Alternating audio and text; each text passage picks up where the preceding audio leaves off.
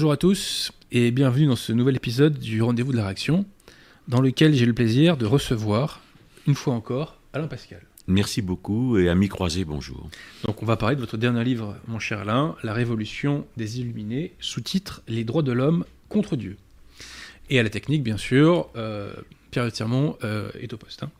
Alors mon cher Alain, euh, comme on le disait tout à l'heure avant l'émission, c'est déjà votre huitième passage. hein. Vous avez votre ronde serviette, là, hein, décidément, euh, à ce micro. Merci Adrien, c'est pour la cause, c'est normal. je sais. Alors, avant d'attaquer votre livre, mon cher Alain, quelques petites annonces habituelles pour réagréger la qualité française et catholique. Alors, tout d'abord, si vous cherchez un bon bouquin, eh bien, on peut in- inviter les gens à aller euh, à la fameuse librairie française, 5 rue Auguste Bartholdi, euh, dans le 15e arrondissement, métro La Motte Piquet duplex. Et ça tombe bien, mon cher Alain, car je crois que vous avez une séance de dédicace bientôt. Oui, euh, ben, samedi prochain, c'est-à-dire euh, samedi 29 avril, de 15h à 18h. Donc, Alain Pascal, librairie française, Librairie samedi française, prochain. Qui est donc toujours ouverte et qui, qui doit survivre et qui doit vivre. Voilà, Voilà, donc n'hésitez pas à aider pour la la cause. Voilà, Si vous le pouvez, d'ailleurs, la librairie a un site et vous pouvez vous procurer le dernier livre d'Alain sur le site de la librairie. Et je crois que Pierre Tirmont, très gentiment, a mis le, lien de la librairie euh, qui mène à votre dernier livre. Voilà, alors aussi, n'hésitez pas à aller sur le site de nos amis du collectif Saint-Robert Bellarmin, chers amis. Euh, le CSRB qui fait beaucoup de bouquins de, de- de grande qualité, tant d'ailleurs sur le fond, je dirais, que sur la forme, puisque l'objet est très beau. Euh, je vous renvoie au dernier livre d'ailleurs de Pierre Joly, qui s'appelle Croisade contre Vatican II. Euh, ouvrage qui, selon moi, est très intéressant et qui euh, attaque cette question donc, de la défense de la foi avec certains angles, certains angles d'attaque euh, justement inédits, me semble-t-il. Voilà, donc aussi, bah, n'hésitez pas à soutenir les chaînes amies, les, chaînes, les jeunes chaînes qui montent, hein, les chaînes donc, de Maccabée, Catholique Provençal, Idée de lecture catholique. N'hésitez pas à soutenir la chaîne YouTube Défense de la foi, qui reprend des extraits de ses émissions, qui sont agrémentés par des montages, de façon à ce que le message soit aussi pédagogique que possible. Et je renvoie à ce qui est peut-être la vidéo la plus importante de cette chaîne, chers amis, et le lien est en description, qui concerne l'invalidité du sacrement de l'ordre conciliaire, où grâce aux travaux de Sanctificat, et bien entendu grâce au magistère de l'Église, eh bien nous démontrons euh, l'invalidité du sacrement de l'ordre, entre guillemets bien sûr, euh, conciliaire. Je précise que sur Défense de la foi, il y a aussi d'autres liens dans lesquels euh, je réplique aux premières euh, euh, objections qui m'ont été faites. Et non seulement je réplique aux objections, mais il y a une vidéo que je vous invite à voir sur Dombot, puisque Dombot, l'un des créateurs de ce faux sacrement, entre guillemets, crache lui-même le morceau. Voilà. Donc je vous invite à aller voir cette petite vidéo sympathique. Voilà, pour les chaînes amies. Alors aussi, comme vous le savez, chers amis, un appel aux dons, appel aux dons euh, habituel. Alors, tout d'abord, appel aux dons pour plusieurs écoles. Euh, appel aux dons pour euh, l'école Les Trois Saint-Jean en Belgique. Appel aux dons pour Notre-Dame Auxiliatrice dans la commune de Béton, donc en Bretagne, près de Rennes. Et on va en reparler dans un instant. Et euh, appel aux dons pour une autre école à Guingamp, euh, qui est Saint-Expédite. Et je crois que l'école recherche d'ailleurs une institutrice. Euh, donc si euh, l'offre d'emploi vous intéresse, vous pouvez aller sur le site de l'école. Euh, enfin, institutrice ou instituteur d'ailleurs. hein. On ne discrimine pas hein, ici, cher donc, vous pouvez aller sur le site et les contacter. Et enfin, chers amis, appel aux dons pour la communauté catholique de l'œuvre de l'étoile. Pierre Tirmont, est-ce que vous pouvez mettre un autre le lien qui est sur le site catholique de France? Excusez-moi, parce qu'il a été renouvelé le lien. Et sur le nouveau lien, chers amis, eh bien, il y a un RIB direct. Donc si vous voulez faire un don, c'est beaucoup plus pratique. Voilà. Donc n'hésitez pas à soutenir la communauté euh, catholique de l'œuvre de l'étoile, qui par ailleurs a aussi une école. Voilà, voilà, je pense que j'ai dit. Ah ben non, euh, autre dernier appel au don, euh, c'est pour un centre de messe Nanonacum euh, dans les Deux-Sèvres. Voilà. Donc il y a un lien Eloasso, donc ma foi, si vous en avez sous le coude, n'hésitez pas à soutenir euh, l'établissement, je dirais, de ce centre de messe dans les Deux-Sèvres. Voilà, donc euh, vous savez que mon cher Alain, euh, euh, la France cumule 6 000 milliards d'euros de, euh, d'épargne. hein, c'est un record. hein. Et en outre, j'ai regardé les chiffres du PIB, on en était autour de 2500 milliards l'année dernière. Donc il y a quand même encore des sous en France, sans même parler du patrimoine. Donc il y a encore des sous en France. Donc, ma foi, autant, je dirais, diriger le flux de ces sous vers l'Église. Voilà. et d'ailleurs, chers amis, je tiens solennellement à vous remercier parce que je sais que vous êtes très généreux et ça, ça me touche énormément. Et je vous remercie de la part des bénéficiaires. Euh, voilà, je pense que. Alors j'oublie toujours des choses. Ah oui, alors non, dernière chose. Euh, justement, Catholique de France organise un événement le week-end du 13 euh, au 14 mai, précisément dans la commune de Béton, à Notre-Dame Auxiliatrice. Donc cet événement donc regroupera donc bah, il y aura des conférences, il y aura des auteurs qui seront là pour dédicacer, notamment vous-même Alain Pascal. Je ferai moi-même une conférence, elle, sera sur Monseigneur Gaume. Il y aura une initiation au Béour. On pourra manger sur place aussi. Et jeu et kermesse pour les enfants. Voilà. Oui, parce que votre serviteur va sortir son prochain livre, si la Providence le veut, bah, d'ici un petit mois à peu près. C'est un livre que j'ai fait sur Monseigneur Gaume. Euh, et la première partie, eh bien, je présente l'œuvre de Monseigneur Gaume. Et au passage, je, fais, euh, je rattache l'œuvre de, de, Monseigneur Gaume à la fausse messe Paul VI et je démontre que Monseigneur Gaume démontre à sa façon l'invalidité de la fausse messe Paul VI. Et la deuxième partie du bouquin, c'est un abécédaire que j'ai fait euh, justement sur Monseigneur Gaume. Donc en fait, c'est comme parole de pape, sauf qu'au lieu que ce soit des papes qui parlent, c'est Monseigneur Gaume. C'est-à-dire que pour chaque mot, eh ben, il y a ce que Monseigneur Gaume a écrit euh, là-dessus. Donc c'est un ouvrage que j'ai voulu aussi pédagogique que possible. Voilà. Donc si la Providence le permet, euh, cet ouvrage va sortir. il sera fait dans le cadre d'une nouvelle maison d'édition, pour lequel je serai en quelque sorte un directeur de collection. Voilà. Euh, et, voilà. Et il y aura un autre ouvrage surprise qui va sortir aussi, euh, qui sera un beau petit livre, vous verrez. Euh, voilà, donc j'en dis pas plus, mais j'espère que la Providence va permettre eh bien, de, sortir ces ouvrages le plus rapidement possible pour vous les faire partager, chers amis. Voilà, donc événement de catholique de France dans la commune de Béton, le, les 13 et 14 mai prochains. Il y aura notamment la Pascal. Vous pouvez aller sur le site catholique de France pour avoir le programme complet et tous les auteurs qui seront là, et tous les conférenciers qui seront là. Euh, voilà, donc je pense que j'ai rien oublié. Donc avant de commencer, Pierre Tiremont, il y avait une petite citation du entre guillemets cardinal Ratzinger euh, qui est issue de son livre euh, Vivre sa foi. Est-ce que vous pouvez nous faire cette citation de cardinal Ratzinger? Car Je le peux. Le cardinal a une très bonne nouvelle à vous annoncer, chers amis. L'Église catholique a enseigné pendant 2000 ans, corps de l'Église, il n'y avait point de salut. Selon Ratzinger, elle se trompait, puisqu'il écrit le contraire. Pierre Tiremont, est-ce que vous pouvez afficher l'extrait et le lire, s'il vous plaît? Comment donc se fait-il que nous soyons obligés de porter, jour après jour, tout le poids des dogmes et de la morale de l'Église, alors qu'il existe bien d'autres chemins vers le ciel et le salut mais Voilà, non mais euh, pourquoi euh, on, s'ennuie être catholique, quoi? Alors qu'on peut souvent dehors de l'Église, on n'a rien compris, nous les catholiques. Hein. On n'a rien compris. On s'impose des dogmes, on s'impose une morale, on essaie de rester en état de grâce, et j'espère qu'on y arrive.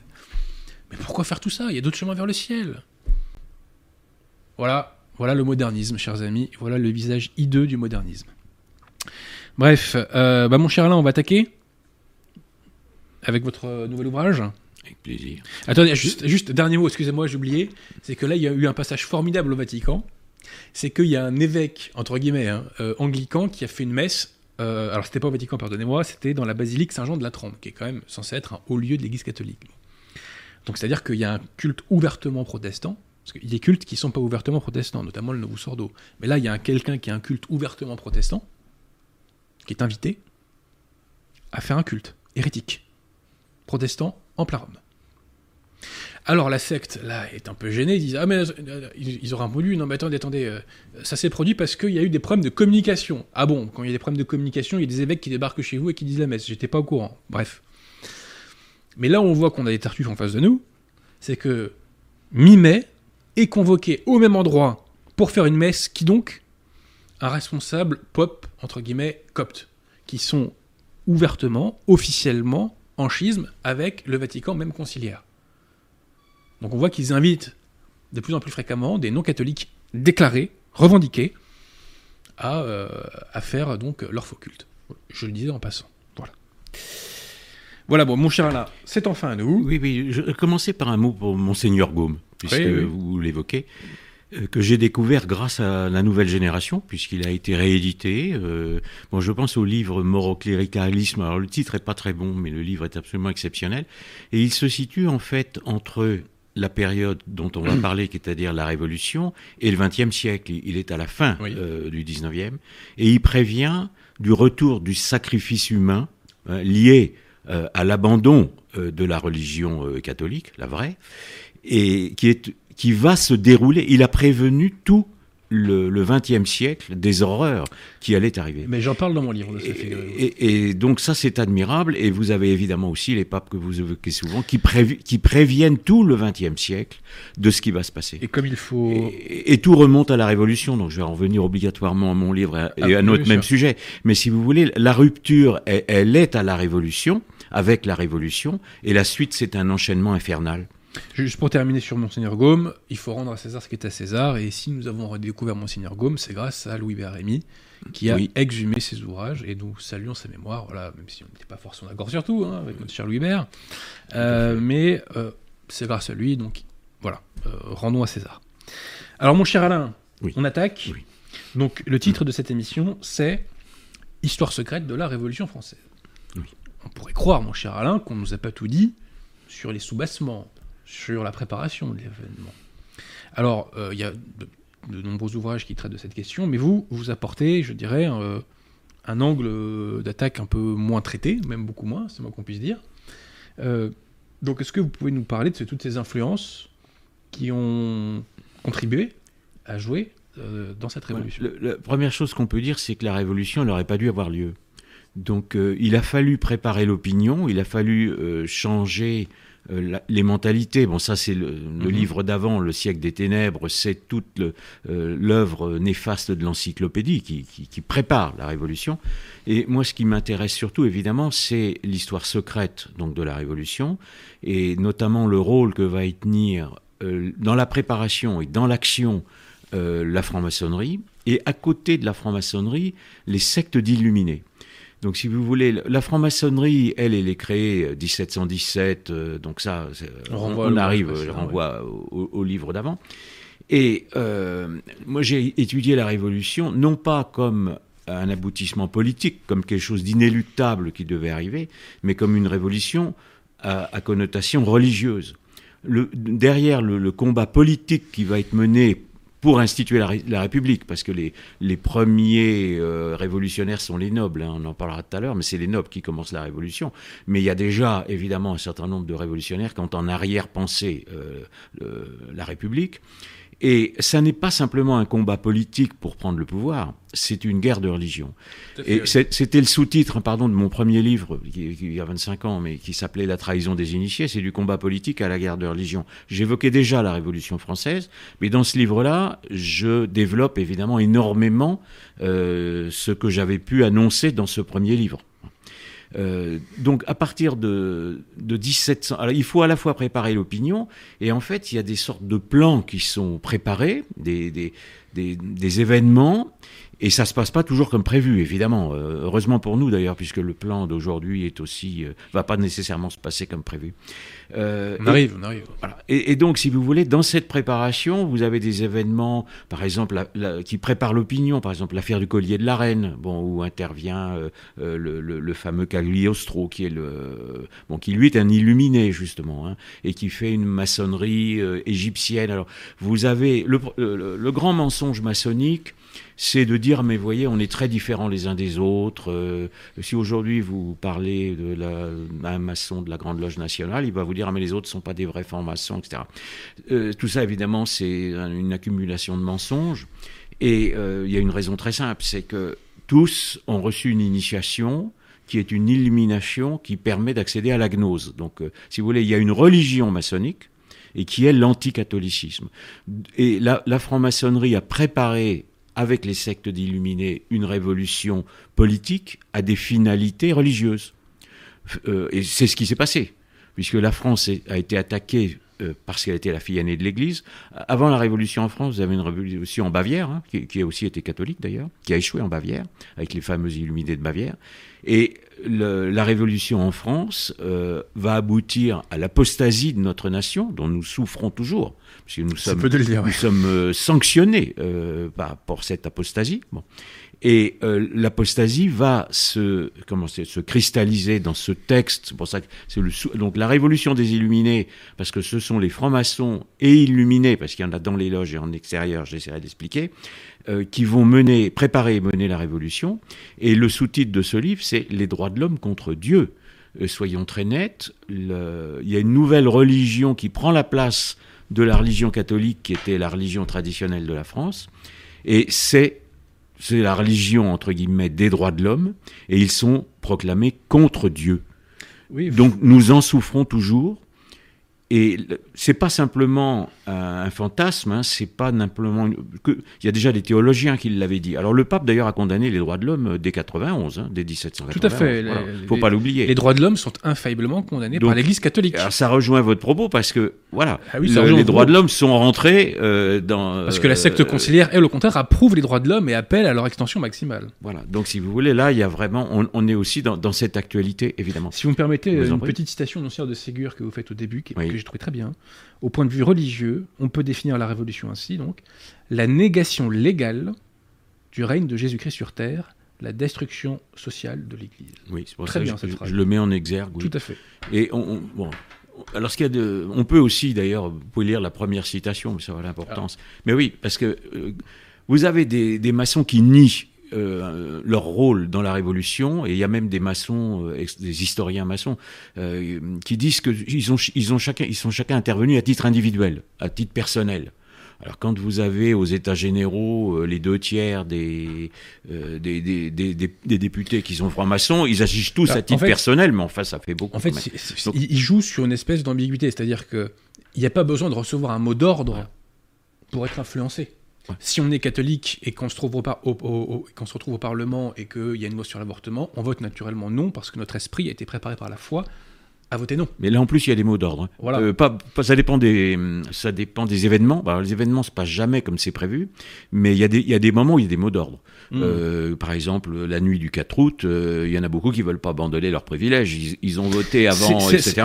Donc si vous voulez, ils se trouvent de confronter et là on, y, arrivera dans le temps. je veux d'abord parler des illuminés. Parce que euh, à partir de, de, de, 70, de 60, il y a des sectes d'illuminés qui se créent.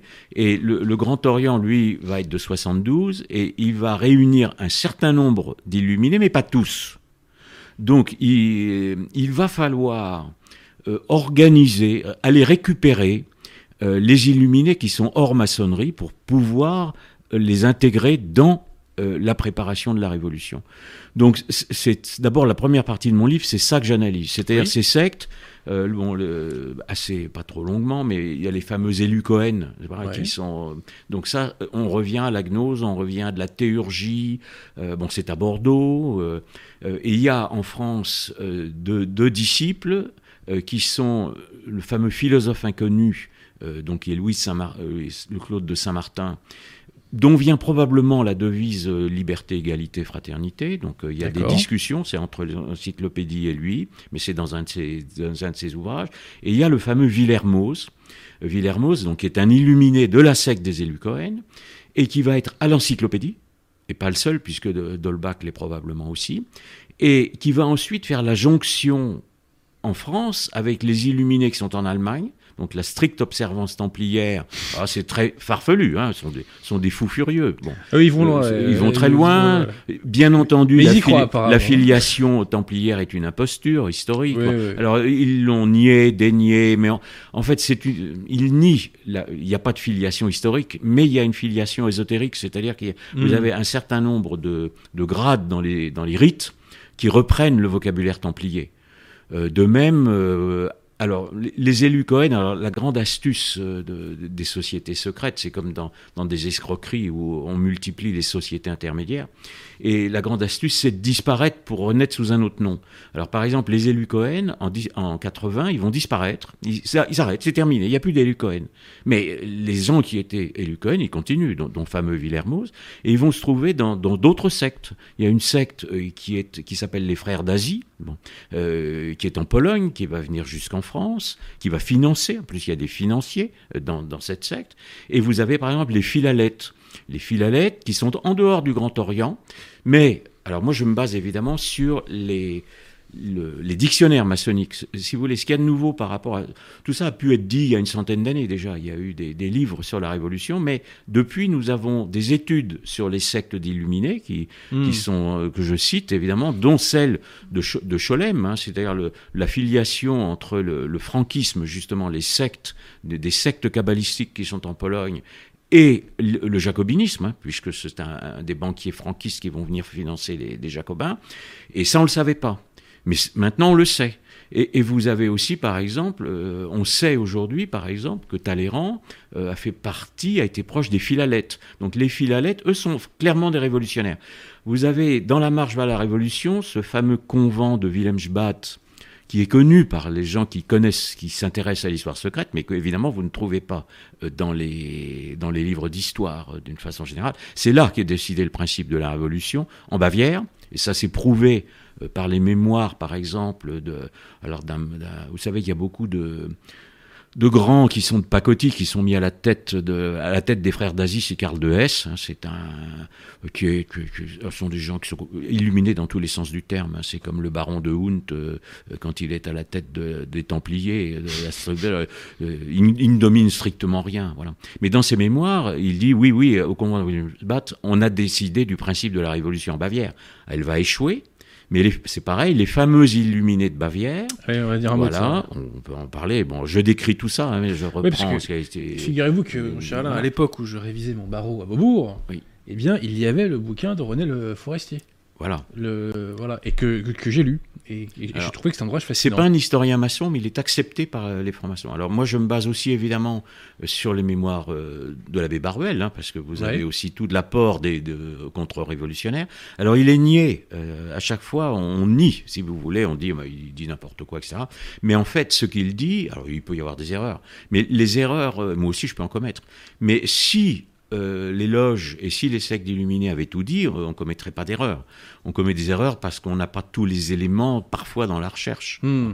Mais si vous comparez euh, les dénégations, alors quand vous avez des dictionnaires, moi je, de, justement depuis 100 ans, on a aussi des dictionnaires maçonniques hein, sur lesquels j'ai travaillé. Alors, oui, le fameux Ligou. Le fameux Ligou. Alors par exemple, si vous lisez l'article à la Révolution française, ils n'ont rien fait. Ça, ils sont tout à fait innocents, ils n'ont rien fait. Et puis par contre, si vous lisez l'article d'un certain nombre de francs-maçons, vous allez voir ce qu'a pu faire le Chapelier, vous allez voir ce qu'a pu faire Bailly. Et alors là, vous vous rendez compte qu'ils sont partout et qu'ils font tout. Donc, si vous voulez, il y a, y a, un double langage. Et ça dure depuis, depuis la Révolution. Et, et il, ça continue de marcher. Ils, jouent aux imbéciles parce qu'ils ont fermé le Grand Orient et, un certain nombre de loges euh, à l'époque, mais aussi c'est parce qu'ils étaient occupés ailleurs. Ben, si vous voulez, c'est voilà, le même principe. Donc, les, par exemple, les élus Cohen revivent à travers cette secte des frères d'Asie, et vous avez pendant la Révolution, il y a des loges qui se mettent en sommeil. Alors, il y a aussi un fait, il y en a certains qui se mettent en sommeil parce que leurs frères leur ont coupé la tête. Oui, donc, si vous voulez, ils, ils, se sont beaucoup zigouillés entre eux. Ils se sont beaucoup tués entre eux, évidemment. Oui, bon. À commencer par le duc d'Orléans, d'ailleurs. Oui, donc qui n'a pas on, volé. va parler, voilà, on, on va reparler parce que c'est vraiment un personnage central. Mais si vous voulez, ils se mettent en sommeil. Mais à ce moment-là, par exemple, c'est pour revenir aux Jacobins, euh, tous ceux, la fameuse loge des neuf sœurs, tous ceux qui, les neuf sœurs se mettent en sommeil. Mais ils se retrouvent tous au club du, des Jacobins. Donc le, le, le même, la, si vous voulez, oui. le même travail continue. Simplement, le, le Grand Orient veut s'innocenter en fait de la terreur en disant, vous voyez, on n'est pas intervenu dans la terreur, mais ce sont les maçons du Grand Orient qui ont mené la terreur, mmh. etc. Et tout ça est préparé euh, avant la Révolution mmh. par ces fameuses sectes d'illuminés. Donc j'ai essayé dans la première partie de décrire euh, tous les rapports entre ces sectes, les ramifications, les ramifications. Euh, euh, y a, alors il y a évidemment aussi tout le rapport avec l'Amérique. c'est-à-dire Oui, oui, oui. l'Amérique, la révolution américaine, qui sert de banc d'essai. Et Vous, vous, parlez beaucoup de Franklin. beaucoup, beaucoup de Vous, Français. vous êtes sûr qu'il était marraine, euh, franchement euh C'est ce que dit l'histoire. Bon, Il y a pourquoi un- pas, pourquoi pas, Il y a eu un- existe, tout. une biographie parue récemment. Enfin, il n'est pas catholique déjà, si vous voyez. Euh, Il n'est pas catholique, non, non. Et puis, il a un rôle absolument très important puisqu'il devient, n'est-ce pas, il vient aux neuf sœurs. Bon, euh, Ils sont venus quémander l'aide de la France. oui, et ça nous a coûté extrêmement cher. Ouais. D'ailleurs, le, le- le roi était assez réticent au début, puis il finit. Et en fait, c'est une des causes financières de la Révolution. Euh, la deuxième dans la préparation, c'est le rôle de Necker. Euh, Oui, vous vouliez en Necker, parler, oui. Bon, euh, Turgot a essayé de faire des réformes. Je ne suis pas, mais il y, a, il y a un aspect de Turgot qui n'est pas négatif. Necker, c'est un prédateur, c'est un, c'est un banquier, et euh, il endette la France. Tout à fait. Ça aussi, c'est d'actualité. hein. On l'appelait le fourrier de la Révolution parce qu'il y a un moment où l'endettement euh, provoque euh, des crises et provoque de la misère et provoque des révoltes. Et c'est ça qui a provoqué l'ouverture des États généraux qui ont été la clé. euh, Voilà. Et, et avant, vous avez aussi organisé par les loges maçonniques, parce qu'il faut l'appeler, euh, des, des disettes. hein. Quand quand euh, il y, a la- il y a des crises, évidemment, il y a des crises financières qui vont se dérouler. Et Necker a un double rôle, c'est-à-dire c'est lui, par exemple, qui provoque la disette. hein. Et euh, en douce, évidemment, c'est un drôle de personnage, hein, parce qu'il renseigne aussi les armées anglaises sur les, les bateaux français pendant le- les expéditions d'Amérique. Hein. C'est ce sont pas des, c'est vraiment pas des enfants de cœur. hein. Qu'est-ce qui faisait la tête de l'État, cet individu euh Voilà, c'est une des grandes erreurs de, de Louis XVI. Il faut appeler les choses par leur nom. Ah oui, oui, oui. Et, euh, Erreur de casting, hein, quand même. et- oui, puis il est très mal entouré. Il y a une infiltration maçonnique à la cour dès Louis XV hein, que j'avais décrite. Enfin, il y avait encore des catholiques dans en France à l'époque, quand même. Heureusement. Enfin. C'est d'a- C'est d'ailleurs le grand obstacle à la Révolution. C'est-à-dire que le peuple, malgré les disettes organisées, les, les premières émeutes, elles ont échoué. Le peuple n'a pas voulu faire la Révolution, le peuple aimait son roi et son curé. Le peuple est- Et donc le catholicisme du peuple, malgré les lumières, hein, il y a une baisse de, de, de, de pratique, mais surtout dans les, dans les élites ou dans- chez les gens Oui, riches c'est les élites. hein, mais oui, pas dans le peuple. Le peuple ne veut pas faire la révolution. C'est pour ça que la révolution va avoir lieu aux États généraux. Et le deuxième rôle de Necker, justement, c'est de financer les candidats et évidemment de financer des candidats francs-maçons, ce qui permettra la réunion des ordres après, etc. Voilà, voilà sur la préparation, euh, c'est toute une phase que l'on ignore totalement. Elle n'est pas dans les livres euh, d'école. Vous voulez qu'on arrive aux droits de l'homme, euh, mon cher Alain On va arriver à la révolution elle-même. Oui. Euh, voilà. Donc, si vous voulez, elle, elle est religieuse. hein. Il y a- Ah, tout à fait, oui. C'est le cœur du problème, oui. Voilà. Donc elle est donc commencée, un mot quand même sur le duc d'Orléans, parce qu'elle est Ah oui, commencée par, par Pour moi, c'est le pire français de l'histoire. Euh, médaille d'or pour lui, médaille d'argent pour De Gaulle, mais euh, voilà. ça, ça- ça- ça s'appelle un idiot utile. Euh, Ouais, euh, Donc on est plus ou moins euh, intelligent. Le, duc d'Orléans, il est, il est vraiment pas très intelligent. Il faut appeler les choses par leur nom. Il est très débauché. Et euh, il est entouré, c'est-à-dire que même quand on le met à la tête du Grand Orient, il a un, un autre noble hein, qui, qui est plus important que lui, qui est Montmorency Luxembourg. C'est lui qui dirige le Grand Orient, très coupable, hein, lui aussi. Les- euh, Luxembourg, il, il va émigrer dès après 89, mais ils sont responsables de, de l'arrivée de la Révolution. Parce que justement, le- les États généraux sont réunis pour faire payer les nobles, puisque leur obligation Hmm. de défense a disparu. Et c'est ce qui est exploité par Necker bon, euh, aux États généraux pour révolter les nobles contre le roi. Et le duc d'Orléans, euh, donc il a euh, au Grand Orient lui-même. parenthèse, mon cher Alain, Oui. on voit quand même que il y avait aussi des causes profondes à la révolution parce que le blocage noble à ce niveau-là euh, n'avait pas de sens, même d'un point de vue catholique, si vous voulez. C'est, Oui, oui, euh, bien sûr. Et il y a quand même un chiffre que vous rappelez à un moment donné, je crois, dans votre bouquin, c'est qu'il y avait 6% du budget de l'État qui était consacré aux frais de cours. Voyez Oui. Euh, donc quand même. Je suis pas euh, sûr que le l'État d'aujourd'hui coûte moins Et, cher. hein. et- et j'ai- ah oui, mais c'était pas pour des frais de cours, vous voyez ce que je veux dire C'était pas, pour- pas pour organiser des balles et des. Quand je dis des balles, on est- gentil. Non, non, hein, mais ouais, je ouais. sais bien, je sais bien. Mais enfin, c'est surtout l'exp- c'est surtout l'argent dépensé en Amérique qui a, qui a Oui, créé oui. Le, le- le- le plus grand problème. Donc le duc d'Orléans, il a comme secrétaire Coderlo de Laclos, bon, un littérateur, parce qu'évidemment les littérateurs Un sont dans le coup, hein. comme avant, voilà, oui. Beaumarchais, etc. oui, oui. Bon, et ils sont tous Beaumarchais, trafiquants d'armes, bon, euh, avec l'Amérique, etc. Et euh, Coderlo de Laclos, extraordinaire. Il est, il est quoi? Il est Rose-Croix. Alors non seulement il est illuminé, il est franc-maçon, bien entendu, illuminé, et il est Rose-Croix. C'est dans le dictionnaire maçonnique. Donc, si vous voulez, vous avez un article où on vous dit les Rose-Croix n'existent pas. Hein, quand j'ai écrit Dans le même livre, dictionnaire. le, oui, le, le siècle des Rose-Croix. Ah non, non, non, les Rose-Croix, c'est un canular littéraire. On a les manifestes, on a les textes. Non, non, c'est un canular littéraire, etc. Mais lui, il est reconnu. Oui, oui, celui-là, il est Rose-Croix. Et il y en a d'autres. Alors, vous savez que le, proto- le prototype des Rose-Croix, c'est de ne jamais déclaré. Un franc-maçon peut dire qu'il est franc-maçon, on peut le dire, mais un Rose-Croix, on ne le sait jamais. Et donc, il, mais lui, on le sait. Et il y en a d'autres qui le sont probablement, alors là on reste dans le probable, dont Robespierre, tout simplement, dont peut-être Carnot, euh, qui a quand même un certain rôle euh, en Vendée, etc. Donc si vous voulez, vous avez euh, toutes ces sectes d'illuminés dans le grand, parce qu'il y a des illuminés au grand, dans le Grand Orient. Vous avez des, des, des illuminés, des loges d'illuminés dans le Grand Orient. euh, dont euh, le, le- la fameuse Saint-Jean d'Écosse du, du contrat social, hein, qui n'a rien à voir avec Saint-Jean ni avec l'Écosse, mais dans laquelle va Mais- se mais trouver initié. Lafayette, par exemple. hein. Mhm. Autre, à, à côté de- du duc d'Orléans, l'autre grand coupable, et pas beaucoup plus malin non plus, c'est Lafayette. Bon.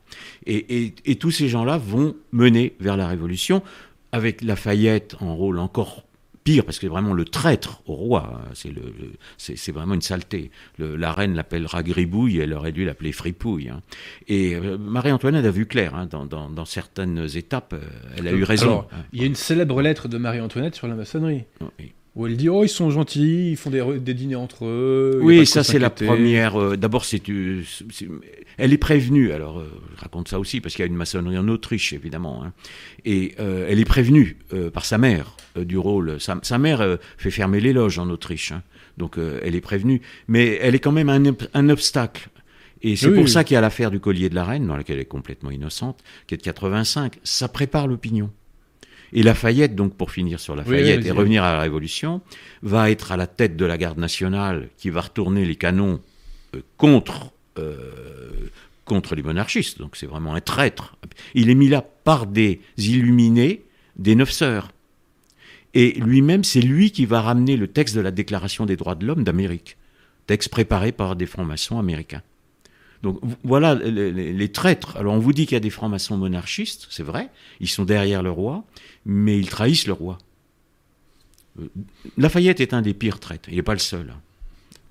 Euh, Il y a aussi, alors d'autres des illuminés, c'est Mirabeau. Mirabeau aussi est un illuminé. Et, Mirabeau, Lafayette euh, vont tenir, euh, et CIS dont on va parler, vont tenir des rôles essentiels euh, pendant toute la Révolution, et ils sont des illuminés. C'est pour Alors, ça que j'appelle ça la Révolution des illuminés. on en arrive aux événements. On en arrive aux Donc, événements. il y a le fameux. Alors, réunion des États généraux. Ensuite, le fameux 14 juillet. Qui a d'ailleurs. Les événements ont commencé le 12 d'ailleurs, hein, avec euh, Camille Desmoulins. Vous voulez. euh, Non, Non, pas spécialement. Euh, euh, vous vouliez parler Alors- CIS, euh, vous m'aviez dit. Non, vous, non, vous mais on, que ça. on va continuer le dérouler. Donc, on arrive au D'accord, 4 si août. Euh, oui. Le, fa- le Euh, fameux 4 août. Non, je voudrais quand même dire. Moi, je voudrais dire un mot de CIS. Je bah, allez-y. euh, vous Ah me non, mais- après. Bon, je vais pas être trop long. Euh, parce que c'est quand même le texte fondamental, c'est le tiers-état. hein, le, le fameux texte qui paraît début 89. Et, et c'est. Bon, j'explique dans mon livre, il y a deux, deux conceptions du nationalisme. Il y a la d'abord le mot nation, parce que tout le, tout le vocabulaire de l'histoire officielle est, est trompeur, évidemment. Le mot nation n'est pas inventé avec la Révolution. Euh, Bossuel emploie un siècle avant. Et euh, la nation traditionnelle, c'est notre nation catholique, baptisée euh, avec Clovis. Et la nation, au sens de CIS, c'est uniquement le tiers-État. Donc, on- elle va devenir terroriste, on va pouvoir éliminer les nobles, éliminer surtout le clergé. Et, et CIS étant un abbé, un faux abbé, parce qu'il n'a pas la foi, et, et Il officiellement franc-maçon. Il est défroqué. Voilà. Donc, si vous voulez, c'est extrêmement important. C'est très important parce que le roi et son entourage immédiat, s'il y en avait des, auraient dû comprendre, en lisant euh, le tiers-État, que la marche vers la Constitution, puisqu'on veut une monarchie constitutionnelle à l'anglaise, c'était une étape pour aller ailleurs. Parce qu'à partir du moment où la nation est exclusive de des ordres, il va falloir supprimer ces ordres et il va falloir supprimer les représentants de ces ordres. C'est ce qui va se passer. Hmm. Voilà. Et on va arriver donc à cette fameuse déclaration des droits de l'homme, Oui. ramenée par euh, Lafayette, dont l'Assemblée ne veut pas. Donc, et à ce moment-là, les illuminés, euh, dont toujours les mêmes, hein, Lafayette, vont faire une espèce de, de, comité euh, pour euh, remodifier le texte et puis vont le faire passer en douce. C'est pas pas la, dernière fois dans l'histoire.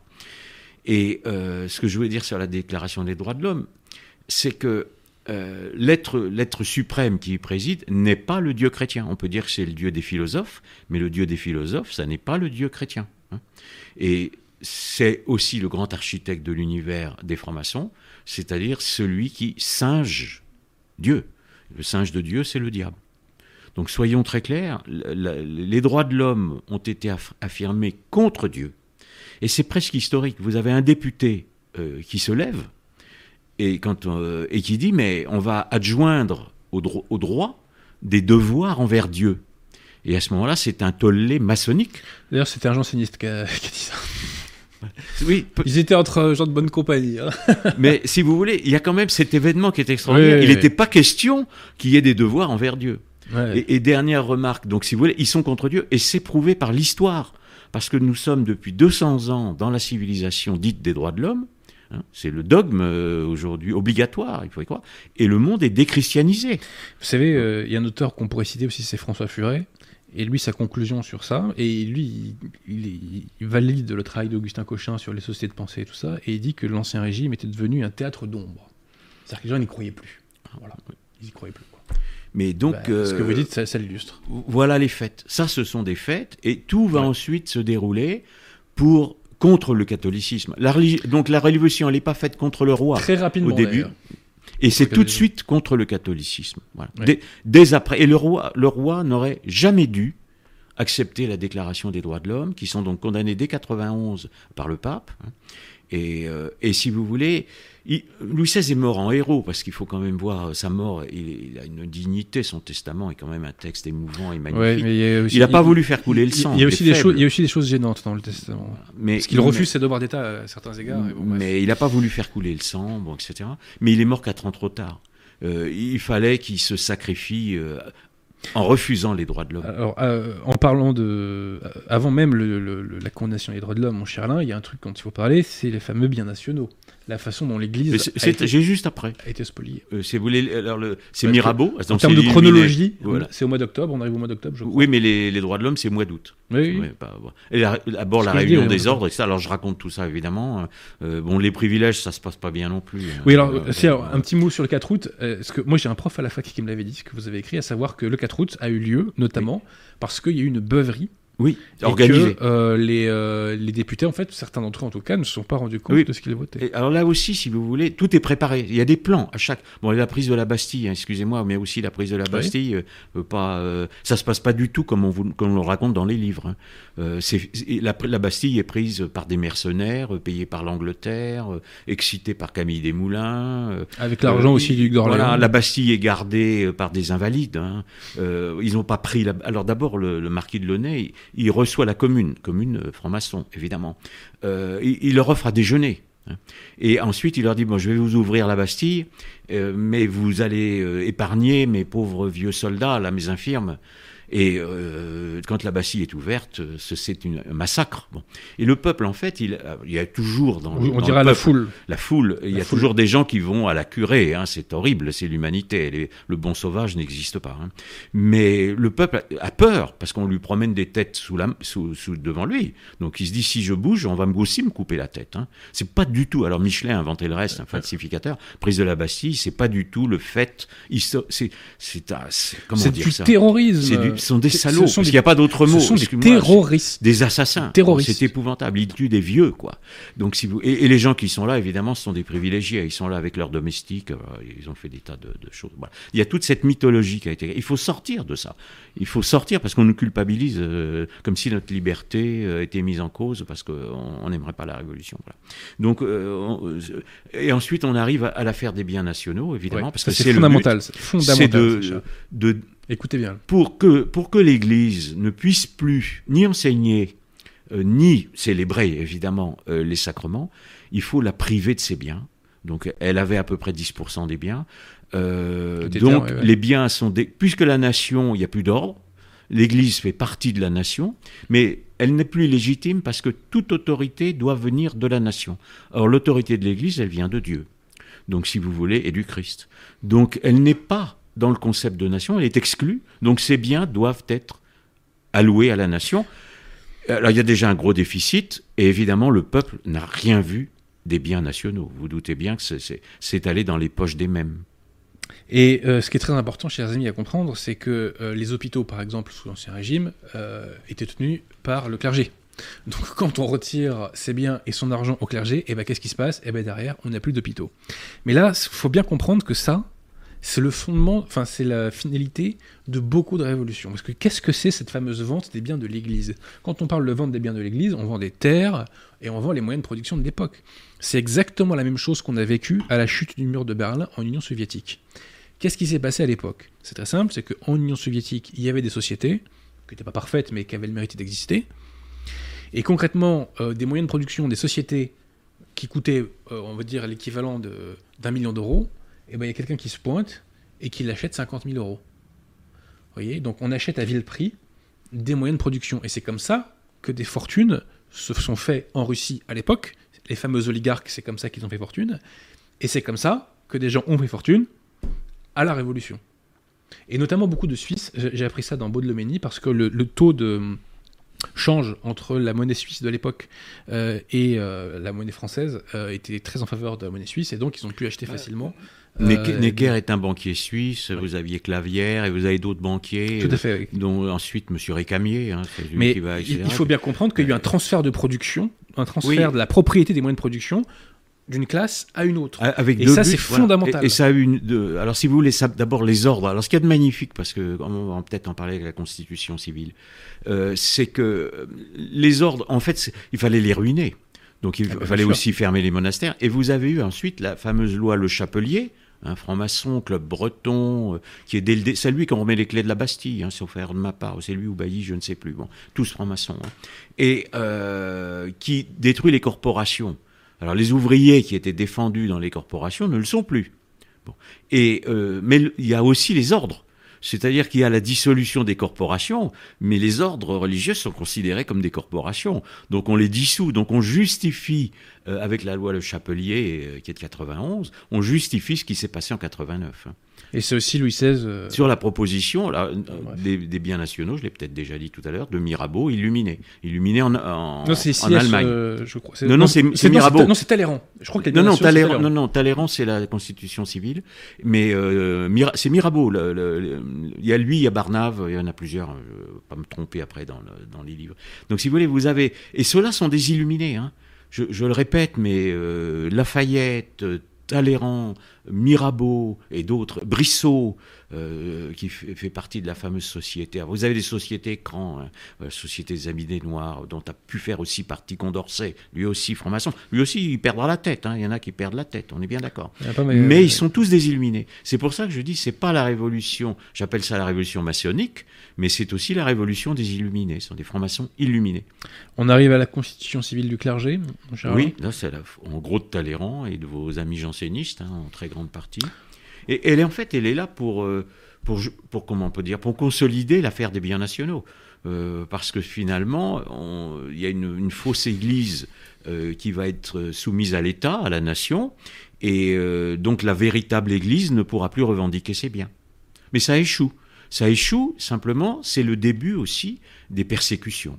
Donc la constitution civile du clergé, non seulement euh, à spolier l'Église, à achever de, spolier l'Église. Mais évidemment, les prêtres qui ont été réfractaires ont été martyrisés.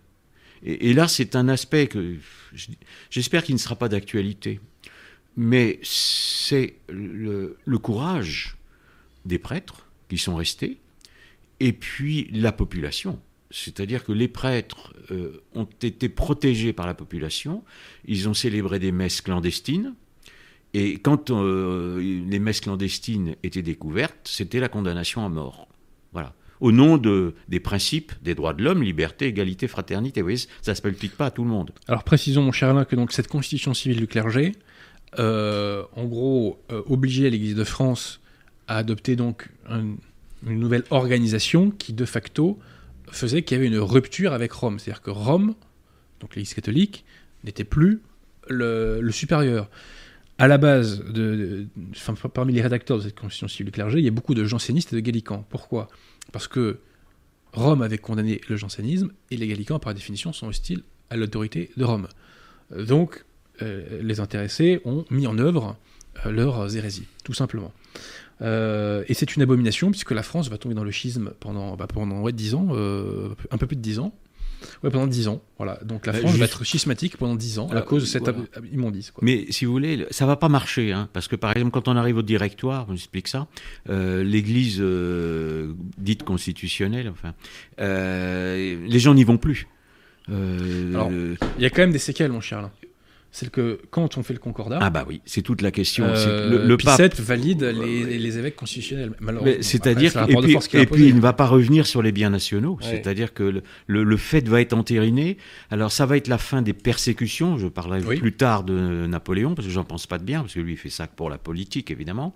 Mais euh, si vous voulez, il y a un- le pape va être obligé de, de ne pas réclamer les biens nationaux pour qu'il y ait l'arrêt des persécutions. Euh, Le retour au culte, Le oui, retour au culte, que les- le peuple puisse retourner à la messe librement. Voilà. Voilà. Euh, Il y a eu des phases de, dans- pendant la Révolution, il y a des moments où, ils- quand les francs-maçons se tuent beaucoup entre eux, euh, il y a des moments où ils peuvent pas s'occuper des prêtres. Alors euh, il y a des petites accalmies dans les persécutions. Mais vraiment, c'est euh, la Vendée, évidemment, martyrisée, mais il n'y a pas uniquement ça. Il il y a deux aspects, c'est-à-dire le, le catholique ne fait pas partie de la nation. Euh, il, il n'est pas citoyen puisqu'il ne reconnaît pas. Après, il va pas reconnaître la République. Il Donc, rejette les droits de l'homme, il- donc donc il ne fait pas partie de la nation Même de l'humanité. même de l'humanité. C'est une, même pas une sous-humanité. On peut l'éliminer. Et, et le, le, le- le challenge, si je peux dire, est très simple. hein. c'est par exemple quand on va après réquisitionner les citoyens pour faire la guerre. Parce qu'une fois qu'on est devenu citoyen, c'est plus des armées de métier, c'est le citoyen qui va faire la guerre. Les gens veulent pas y aller. Et c'est où tu y vas, où on te tue. Donc, euh, évidemment. Et ce qu'il y a d'extraordinaire aussi, pour redire un mot sur les droits de l'homme, parce que j'ai fait aussi une digression là-dessus, je suis pas le premier d'ailleurs, c'est que c'est les droits de l'homme avec un grand H, que j'ai un grand H, qui est l'initié. Les droits de l'homme, on les retrouve, le, le grand H, l'homme avec un grand H, le grand initié, on le retrouve euh, dans des, des sectes d'illuminés. hein, bon. Hmm. Euh, et puis, et du citoyen. Ça veut dire que le citoyen n'est pas l'homme. hein. L'homme, c'est l'initié. Qui est libre, euh, égal et fraternel? Il est libre. C'est l'initié, c'est le franc-maçon. Il est libre parce qu'il est libéré de l'horrible obscurantisme catholique. Donc, il, est égal parce qu'il a posé ses métaux à l'entrée de la loge. hein. Ça, c'est un- une des phases de l'initiation. Et il est fraternel parce qu'il forme la chaîne, la chaîne d'union maçonnique. Et j'ai illustré ce livre par un tableau de l'époque qui est la réunion des trois ordres devant un temple maçonnique. La réunion des ordres, évidemment, c'est une chaîne d'union maçonnique, mais qui dépasse la citoyenneté française n'est qu'une étape vers la citoyenneté du monde. Parce qu'à partir du moment où la religion va passer, va devenir le cosmopolitisme, hein, je reviens toujours sur mes mêmes sujets évidemment, les cultes du cosmos, le, le citoyen ne- n'est qu'une étape vers ce que nous vivons aujourd'hui. C'est-à-dire aujourd'hui, les enfants euh, à l'école, tous les syndicats d'extrême gauche, le wokisme, tout ça, ce sont des francs-maçons, hein, appelons les choses par leur nom. Alors pas tous, hein, il va toujours avoir une exception, bien Avec entendu. ou, avec ou sans tablier, comme on Avec- dit. Oui, bah, il y en a qui sont maintenant tellement formatés qu'on n'a même plus besoin de leur Oui, mettre oui, de, tablier. sur le bouton. Euh, ouais. par exemple, il y a peut-être moins de francs-maçons aujourd'hui à l'Assemblée qu'il y en a eu à certaines époques, mais ils sont tellement euh, Formaté, oui. formatés, bon, ils disent, euh, ils, ré- ils récitent la leçon, quoi. Donc euh, ça n'a moins d'importance. Mais, mais, mais voilà, la finalité finalement, c'est pour ça qu'il y a deux nationalismes le traditionnel qui est lié au catholicisme Qui est français, oui. qui est français, c'est la fille aînée de l'Église. Et avec la Révolution, la France devient malheureusement la patrie des droits de l'homme, qui est une Ouais. gangrène qu'elle va répandre dans le monde Tumeur entier. cancéreuse. Tumeur ouais, dans le monde entier. D'où punition, châtiment, hein, trois invasions allemandes et une invasion islamique. La, suite, la suite est à écrire.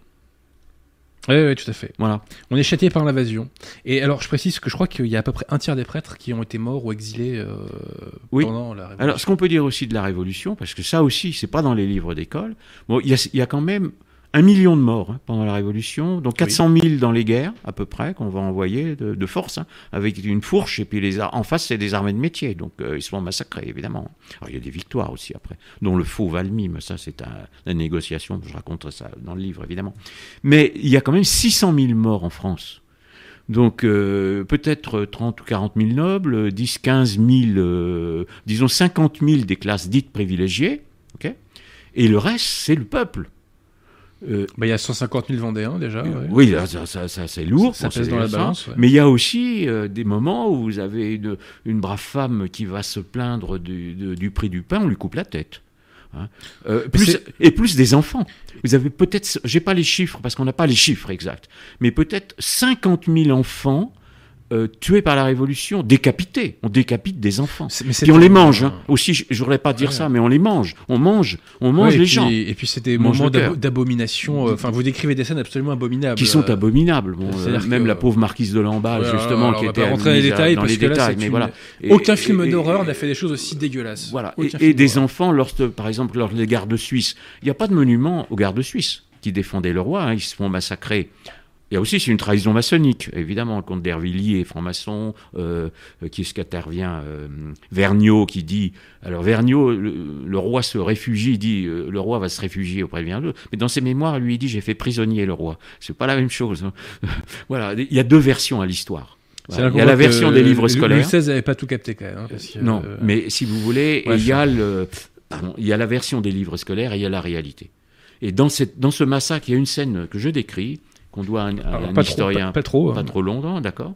Euh, Ah non, on, mais par- si. non, on parle pas de on parle pas de marquise là. Non, pas du tout. Ah ouais, non, allez-y. Non, allez-y, je vais- parce je vais que dire, là- c'est- vraiment dégueulasse la marquise. donc, non, non, euh, voilà. ça, je ne parle pas de la marquise. Ouais. Mais le, le- les lecteurs liront. Ouais. Euh, le- il y a des gardes suisses qui se font tuer.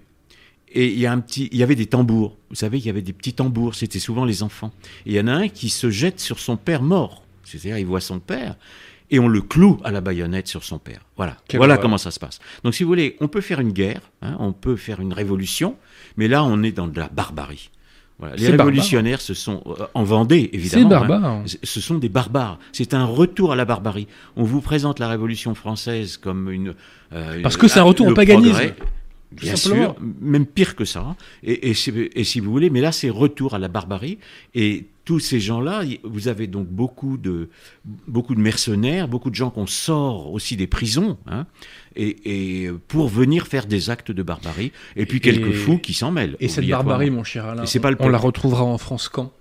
On la retrouvera à l'été 1944, avec les communistes, qui euh, perpétueront ce même genre de massacre. Mais là, c'est pas grave, hein, encore une fois, parce que c'est aussi des bourgeois catholiques, enfin pas forcément bourgeois d'ailleurs, qui l'ont subi, donc c'est- pas très grave. Quoi. Il y a un processus qui se met en route. Hein. Euh, à partir du moment où le catholicisme n'est plus euh, la religion, la tradition, retour du sacrificiel, ce qu'avait expliqué monseigneur Gaume, ce qu'a expliqué René Girard hein, aussi, bon, et ce que j'explique dans d'autres livres. Euh, ça, c'est une série différente de des livres sur l'intelligence du christianisme pour lesquels vous m'aviez invité la dernière fois, mais c'est le même sujet. Nous entrons, l'ère moderne est une ère sacrificielle.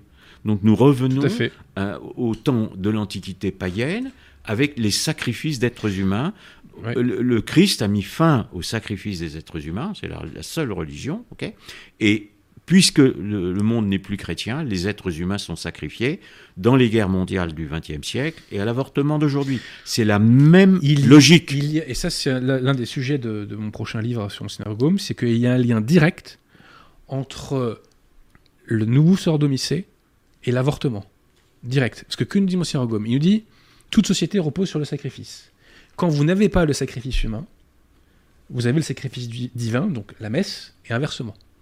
Avec la fausse messe Paul VI, on renonce à la messe catholique, c'est-à-dire que la messe est éradiquée quasiment partout sur Terre. Et comme la messe est éradiquée partout sur Terre, le sacrifice divin donc est éradiqué quasiment partout sur Terre, et donc là ressurgit le sacrifice humain qu'est l'avortement. Et comme par hasard, en Europe occidentale, quasiment dans tous les pays, l'avortement arrive quelques années après le nouveau sort domicé. Comme par hasard. Comme- Un petit Et mot. le, euh, sur le- sacrifice du roi. Parce que Euh, si vous voulez, J'allais rebondir là-dessus. Oui, non, mais Bah, puisqu'on est sur le sacrifice. Et le reste, il l'a compris. Hein. Alors c'est vrai que Louis XVI, euh, bon, je, Un peu lent la détente, quoi. On va dire ça comme ça. voilà. Mais euh, il n'est pas fait pour être roi. hein. Ce qui l'intéresse, c'est la science. Il est très très mal entouré. Il a été très mal formé, euh, très mal entouré. Il est trahi par, tout- par tous les, les après, les, gens qui nous entourent, on les choisit aussi quand même. hein. Voilà, mais euh, bon, je, je- moi je veux Et, pas. euh, euh, bon, euh, mais si vous voulez, avant, quand il, est, il va être. euh, il a des mérites pas ailleurs. et il y a quelqu'un qui lui demande mais qu'est-ce qui se passe si et il dit c'est très simple c'est un sacrifice. À ce moment-là il a compris. Et il y a un rite sacrificiel. Alors vous savez aussi qu'on fait battre Saint-Franc-Maçon qui bat les tambours, hein, pour pas qu'il puisse parler au peuple. On met des troupes, parce qu'on a peur que le peuple vienne libérer son roi, hein, même à l'époque. Bon, puis il y en a d'autres, évidemment, qui viennent boire le sang, hein, parce qu'il y a des gens qui viennent boire le sang chaud. Euh, dans toute la Révolution, ou manger le cœur. Je vais revenir sur ces scènes parce qu'elles sont vraiment épouvantables. Pas le cœur de, Louis XVI, mais c'est épouvantable. Comment peut-on faire ça? Euh, Mais si vous voulez, et Louis XVI est sacrifié, et pour les illuminer, puis il y en a qui le disent, il y a des francs-maçons qui le reconnaissent, c'est l'acte fondateur de la République. Avec la République, alors déjà, parce qu'on est juste après, hein, la proclamation de la République, après les, défaites euh, de 92, Dumouriez, alors je parle évidemment de Valmy, hein, parce que Dumouriez c'est un faucheton, un, il, a, il, a, servi d'espion, il a fait partie probablement des frères d'Asie, etc. Donc c'est vendu. Là, et en fait, on est encore sous la monarchie. Hein. La, la, République, elle est du lendemain. Donc on donne, les livres d'école donnent souvent ça comme la première victoire militaire de la République, mais c'est le lendemain. Le roi, euh, depuis le 10 août, il n'y a plus de monarchie, mais hmm. la République n'est pas encore proclamée. Et elle est proclamée illégalement. C'est-à-dire que là, c'est pareil, les, députés euh, ne sont pas persuadés, mais c'est voté pour à, peine 10%. Hein. Oui, les élections sont élections, euh, Mais c'est simple, ou tu votes la République, ou on te coupe la tête. Donc évidemment, ou tu t'abstiens. Bon, il y en a qui s'abstiennent. Et à la mort du roi, c'est pareil, il y a des, des, gens, qui, qui hésitaient à voter la mort du roi, mais ils n'ont pas eu le choix. Ils, ont pas, ils avaient le choix de se faire décapiter. Oui, puis euh, euh, à la convention, il y avait la foule. Et, c'est évidemment des, orateurs francs-maçons qui demandent la tête du roi. Voilà. Et, il y a véritablement un processus sacrificiel. C'est l'acte fondateur de la République. Et après, sous le directoire, toujours la République, la convention, hein, qui est la République. Convention, c'est convent. Hein. Il y avait les convents de Wilhelm Spath. Et convention, c'est un terme maçonnique évidemment. Il y a plusieurs phases dans la convention. Et on va faire le culte de la République qui est toujours inculqué aux enfants. C'est peu de le dire, Avec les mêmes symboles, hein. le bonnet phrygien, etc. Les grandes cérémonies euh, à la déesse raison, à l'aide suprême. Le, le, code de l'éducation d'aujourd'hui nous dit que la, finalité, l'objet de l'éducation nationale, c'est d'inculquer les valeurs de la République. Et, on met, si vous voulez, sur, là c'est sur le directoire, hein, je saute les étapes, évidemment, je les décris avec plus de détails. Oui, le livre est, euh, oui, bah, comme d'habitude. Et, si vous voulez, il, y a, c'est très amusant, parce, amusant si je peux dire, il y a deux cultes à un moment sur le directoire. Il y a un culte pour les initiés, ça va porter le nom de Théo, pardon, euh, Théophilanthropie, je vais y arriver, ça n'a aucune importance. Mais il y a aussi un culte pour la populace. Et, c'est aussi là, excusez-moi de parler comme ça, mais c'est nous, c'est les franchouillards. Parce que les droits de l'homme, donc vous avez les droits de l'homme et du citoyen. Donc le citoyen, il doit obéir à l'homme. Hein. Donc, donc il faut lui inculquer le de la République. Et c'est pour ça aussi qu'a été euh, créé par un illuminé égyptien franc-maçon, Rome, euh, avec un fou euh, Fabre d'Églantine, qui est bon, le, fameux calendrier républicain. vous savez qu'il a écrit une chanson, Fabre d'Églantine. Hein. oui, oui. Le, Pierre qu'est-ce qu'il a écrit comme chanson, Fabrice d'Églantine Tu vas me le dire? Il pleut, il pleut berge. Ah Alors, oui. il est resté pour ça, la Alors, je vais pas, je vais pas faire d'allusion. il, pleut, il pleut, ça peut avoir une signification. Hein. Ah, je ne sais pas. Mais je vous expliquerai en dehors de l'antenne. Il y a souvent des sens cachés. voilà. Mais je ne sais pas s'il avait une arrière-pensée. Mais si vous voulez, alors il y a un évêque euh, constitutionnel qui demande à Rome et il lui dit, mais pourquoi vous voulez faire ce calendrier républicain? Et il dit c'est pour supprimer le dimanche. C'est très clair. Donc, si bah, vous voulez, c'est pour que le peuple s'habitue à ne plus aller au dimanche. Et on fait des cérémonies, le décadi, le jour du décadi, où les gens sont obligés d'aller. Et là, en plus, c'est des cérémonies blasphématoires, évidemment. On prend des habits sacerdotaux, euh, et je passe sur des, scènes de débauche euh, dans les baptistes, enfin, etc. Donc, si vous voulez, ce qui s'était déjà passé sous le temps des Huguenots, excusez-moi d'avoir mauvais mmh. esprit, hein, mais il y, a des suites dans l'histoire. Bon et dans les francs-maçons, il y a beaucoup de protestants aussi. Voilà. C'est tout ce que j'ai à dire de mal. Euh, sur euh, après j'en dis évidemment beaucoup je détaille évidemment beaucoup plus là-dessus si vous avez d'autres questions euh, je peux y répondre ben, on va avoir les questions du public voilà. donc est-ce qu'on a sans doute oublié des étapes mais oh bon on a brassé quand même pas mal les gens ont une idée de, de ce qu'il peut y avoir dans le livre mon cher Pierre de Tirmont, est-ce qu'il y a des questions pour Alain Pascal, s'il vous plaît? Oui, il y a des questions. Alors, j'ai tout marqué là. Euh, je classe un petit peu. Bon, il y a des questions qui n'ont pas de rapport. Je regarde, je regarde. Euh, vous voulez les questions au rapport direct ou pas? Parce que j'ai bah, plein qui défilent, mais... Ça serait mieux. ça serait mieux J'essaie de trier. Euh, ça, on reviendra après. Euh, malheureusement, il y a beaucoup de questions qui ne sont pas tout à fait dans le thème.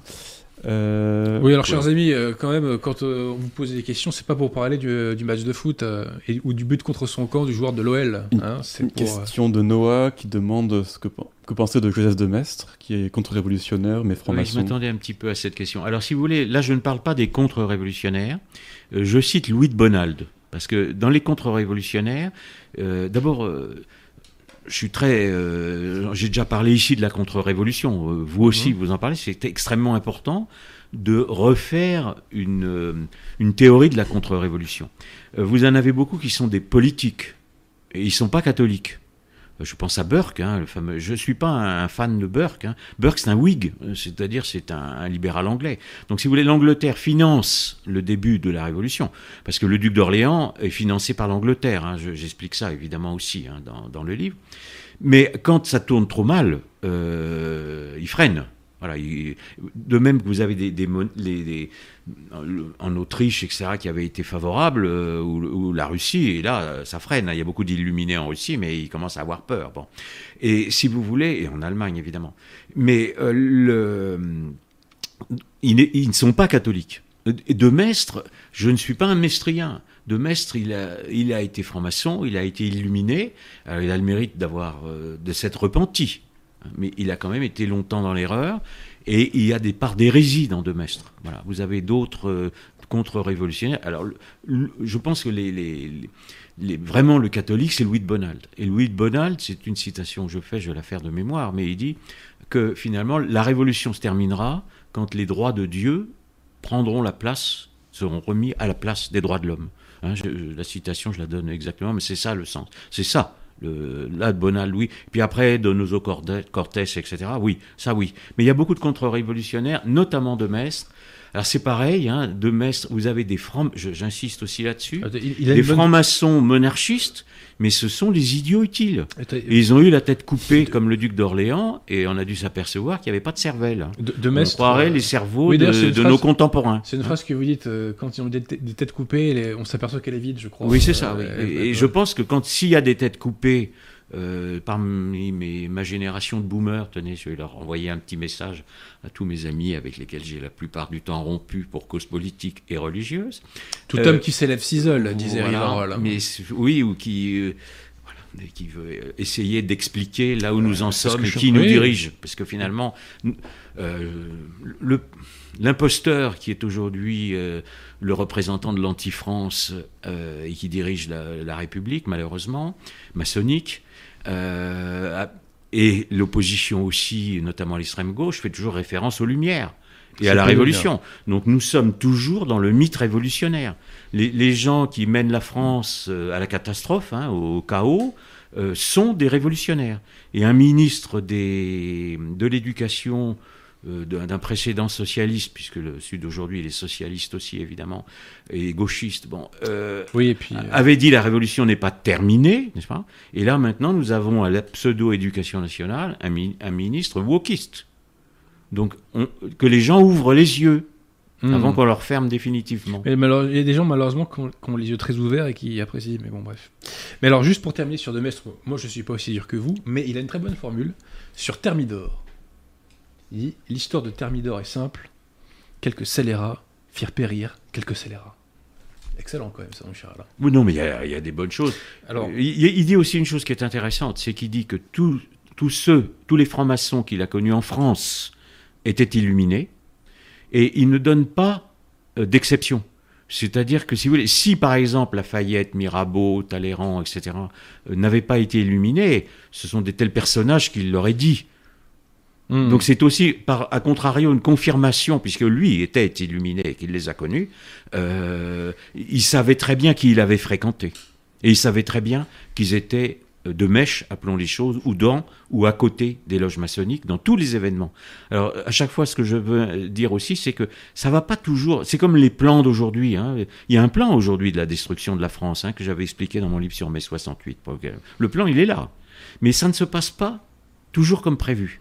Simplement, là, dans la Révolution dite française, puisqu'elle est anti-française, euh, puisqu'elle a détruit la France, euh, le, à chaque fois, quand ça va mal tourner, notamment quand le roi peut reprendre le pouvoir, s'il avait bien voulu faire un petit coup de force, ce sont des francs-maçons qui vont faire tourner l'événement dans l'autre sens, à chaque fois. Voilà. Alors on rappelle, mon cher Alain, que vous faites une séance de dédicace à la librairie française samedi prochain. Voilà le 29 avril. Et puis j'ai aussi une signature à Nancy, on va le signaler, pour les, les, livres qui sont audités, puis celui-là aussi, mais euh, aux, éditions du Verbe haut, c'est-à-dire ceux qu'on avait vus la dernière fois sur l'intelligence du christianisme. Et parce qu'il y a deux, donc deux, deux maisons d'édition. Alain Pascal n'a jamais écrit autant de livres. Euh, c'est-à-dire que comme j'ai deux éditeurs et qu'il y a des, comment on peut dire, des, des programmes dans les éditions, mes, mes bah, livres ils sont finis depuis plus d'une année, donc il s'avère qu'ils sortent à un mois d'écart, mais ça c'est un, tant mieux, un peu hasard. Mais donc voilà, et à Rennes, et donc la librairie française samedi prochain. Donc, samedi prochain, 5 rue Auguste Bartholdi. Donc 5 rue Auguste Bartholdi, métro, La Motte Piquet ou Duplex sur la ligne 6. Voilà. Est-ce qu'il y a des questions sur le sujet, Pierre oui, elles arrivent. Alors, euh, c'était Zico Socrate qui demandait si les protestants étaient visés aussi lors de la Révolution. C'est-à-dire s'il est? Les protestants étaient-ils visés comme les catholiques? Alors, euh, non si vous voulez. Alors, il y a eu à un moment, quand il y a une interdiction des cultes, tous les cultes sont interdits pour faire le culte de la République. Mais il euh, faut pas oublier non plus qu'ils euh, ne sont pas visés. Ceux qui sont massacrés, c'est les catholiques. D'abord, il n'y a pas beaucoup de protestants, hein, si vous voulez. Dans la population, elle est catholique. Hein, bon. Mmh. Euh, et si vous voulez, Louis XVI avait fait un édit de tolérance des protestants en, en 87. Donc avant la Révolution, les protestants, il y a une, euh, ils ont des droits. Hein, voilà. Et, ah oui, tout à fait, tout à fait. Et donc, euh, d'ailleurs, les protestants. Et, euh, à ma connaissance, il n'y a pas euh, beaucoup de victimes protestantes. Par contre, il y a une culpabilité protestante dans la création de la franc-maçonnerie. Et vous avez beaucoup de nobles, notamment les rousseauistes. Hein, tous, tous les nobles rousseauistes sont protestants. Hein, dans les Montmorency qui avaient protégé Rousseau, etc. Il y a beaucoup de protestants. Hein. Et euh, je vous disais, je, les, si vous prenez les, euh, les, premiers actionnaires, euh, les, Anglais, les Anglais, l'Amérique, les premiers actionnaires de la les Banque Allemands de France, qui viennent aussi, hein. parce que la Banque de France est une institution privée à la base. si vous prenez les actionnaires de la Banque de France, il y a un certain nombre de banquiers bah, bah, protestants, alors qui venaient, qui venaient de Suisse, mais pas tout le temps. Euh, bah, les banquiers sont protestants. Necker est euh, protestant. Et, Clavière est euh, protestant. Oui, mais encore mieux, il y a Malais. parce que Malais, derrière, c'est une grande dynastie de banquiers qui existe encore aujourd'hui. voyez et ces gens-là, ils ont financé notamment le coup d'État de, Thermidor. C'est pour ça que Napoléon, derrière, leur a fait la part du lion. Il y a Pérégaux aussi. tout à fait, Pérégaux. Bon, alors ça, évidemment. Baudelomény en parle bien de ça. Bon, vous avez aussi, on va quand même les appeler par leur nom, il y a les Rothschild. Bon, les, Rothschild, bah, qui, sont, la Révolution, qui hein. sont les financiers de la secte des, des franquistes. Oui, c'est Donc, si vous voulez, c'est bah oui, bon, secondaire dans les événements. Quoi. Alors, j'en parle un peu. C'est pas mon sujet parce qu'il y a beaucoup de livres qui sont sortis là-dessus. Mais il y a quand même des des gens qui passent d'une secte à l'autre. Hein. Oui, bien sûr. Bon, et, voilà. Sur le sujet Croix Bleue. pardon, et, Danton est financé aussi. Hein. Danton est financé par un franquiste. Croix Bleue vous demande d'expliquer ce qu'est le franquisme. D'expliquer le franquisme. Ben, le franquisme, c'est une secte d'un dénommé Jacob Frank euh, ce sont en fait, alors il est précédé par une autre secte euh, d'un nommé des sabbatéistes, qui est Sabbatai Tsevi, du siècle d'avant, et ce sont des, les premiers, les, les Tsevi se, se, convertissent faussement. C'est-à-dire que Sabbatai Tsevi se prétend une réincarnation, euh, le Messie, hein, le Messie, le Messie qui arrive, et il devient tellement puissant euh, dans l'Empire ottoman euh, qu'il veut prendre le pouvoir. Alors ça se passe pas très bien, et il va finalement se faire musulman euh, pour rester, et bah, pour, là, pour, ne pas se faire buter, pour, pour, se faire buter, puis pour continuer le commerce, hein, parce qu'il y a évidemment ils ont beaucoup d'argent et le, sultan va les tolérer parce qu'il a beaucoup besoin de, des, commerçants juifs. Hein, bon. Et si vous voulez, après celui Jacob Frank qui est va être en Pologne va se présenter comme une réincarnation hein, entre guillemets de l'autre, et lui va euh, intégrer la noblesse polonaise euh, avec beaucoup d'argent et, et donc si vous voulez, il va se faussement se convertir euh, au catholicisme. Donc ce sont la secte franquiste, ce sont des, gens qui ont fait semblant de se convertir euh, et, qui finalement, après, euh, ont financé une partie de, certains révolutionnaires. Qui, ont, mal fini d'ailleurs. Hein. Qui se sont fait couper la tête, oui, ils se sont fait couper la Donc, tête. Donc, n'étaient peut-être pas aussi costauds que ça. Voilà, voilà. Donc, si vous voulez, il y a tout cet aspect-là, évidemment, que, que je raconte. Euh, Parce que le fameux Junius Frey s'est fait décapiter. oui, il s'est fait, il s'est fait décapiter, mais, euh... s'ils se sont immiscés dans la noblesse, en fait, il fait, il fait semblant aussi, pardon, de devenir catholique pour pouvoir rentrer en franc-maçonnerie. Parce que, euh, par exemple, il y avait des, endroits où, les juifs ne pouvaient pas y être. En Angleterre, ils pouvaient être initiés. En France, euh, vous avez les fameuses les, constitutions, l'addition noachide, hein, qui leur permettrait d'être initiés, mais il y en a, mais il n'y en a pas beaucoup. Vous avez Cerf-Bert, hein, qui, est un, qui fait fortune dans les armes. Il y a beaucoup de trafic d'armes. Hein, bon. Et, euh, mais il y en a un certain nombre, mais pas énormément. Et, donc, bah, si surtout qu'à l'époque, il n'y avait pas beaucoup de juifs en France. et, il va faire partie de cette secte des frères d'Asie. Mais les frères d'Asie vont intégrer des gens qui viennent des élus Cohen. Donc j'essaye d'expliquer tout ça. Hein. C'est très compliqué, mais comme j'ai dit au début, c'est comme dans les escroqueries, pour pas qu'on ait la filière, on crée des sociétés qui disparaissent et qui reviennent. Des sociétés Plus des sociétés culturelles. Dont, dont a fait partie Lafayette. Lafayette, euh, vous avez Mesmer, dont j'ai parlé, Cagliostro et Mesmer, Mesmer hein, aussi qui, qui, fait passer du fluide glacial, alors toutes les, dames de la noblesse euh, vont faire tourner les tables, enfin bon, ça. Et, et Lafayette en fait partie. Hein. Hmm. donc on retrouve un lien de sang dans la noblesse française et anglaise, je crois aussi, par, par le biais de la noblesse polonaise, ou Pardon, on trouve un lien de sang entre le, franquisme et la noblesse euh, européenne grâce, enfin à cause de ces. il y a toujours eu beaucoup de mélange de sang dans les noblesses européennes. Hein. Ça ne date pas de cette époque-là. Mais on retrouve un lien avec le franquisme, peut-être dans la noblesse. Euh, euh, dans, dans la, en Angleterre. après maintenant, mais ça c'est pas mon livre. Alors il y a beaucoup de livres sur le franquisme. Je sais que euh, ça a beaucoup de succès. Voilà, Charles Novak. Il y a des aspects contestés. Donc si vous voulez, je le cite quand j'ai un certain nombre d'informations, parce que c'est quand même un, historien qui nie le complot. Hein. Il nie le complot.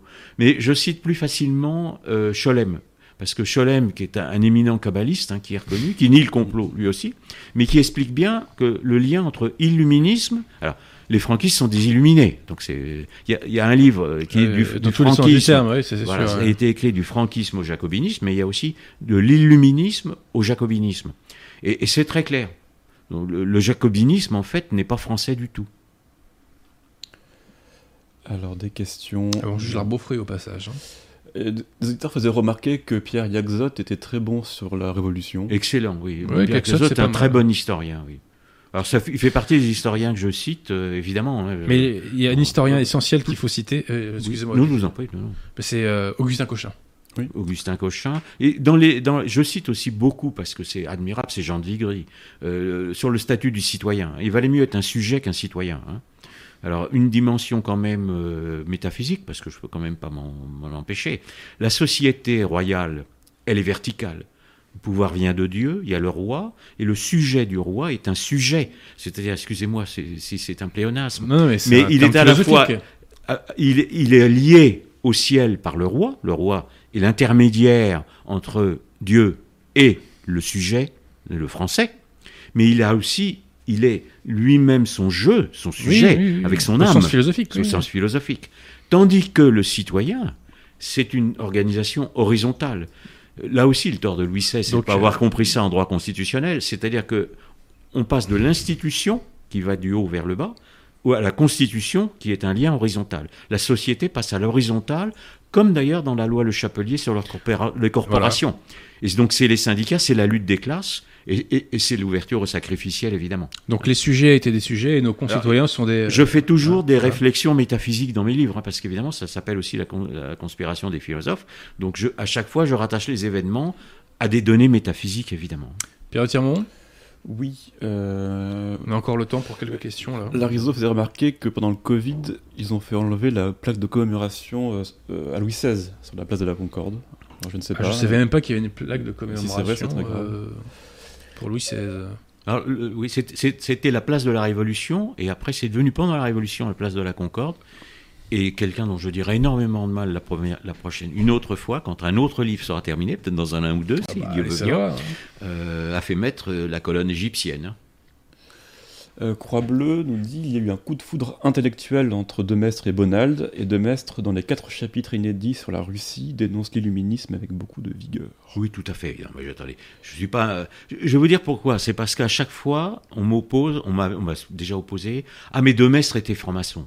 Ok? Mais d'abord, il, a renié après. Hein. Oui, non, mais, il est repenti. mais les gens peuvent changer aussi. Hein. Mais il y a aujourd'hui des francs-maçons qui se prétendent catholiques. Euh, alors, c'est souvent au terme Rose-Croix, justement. Ils ont beaucoup C'est-à-dire, ça veut dire euh, universel.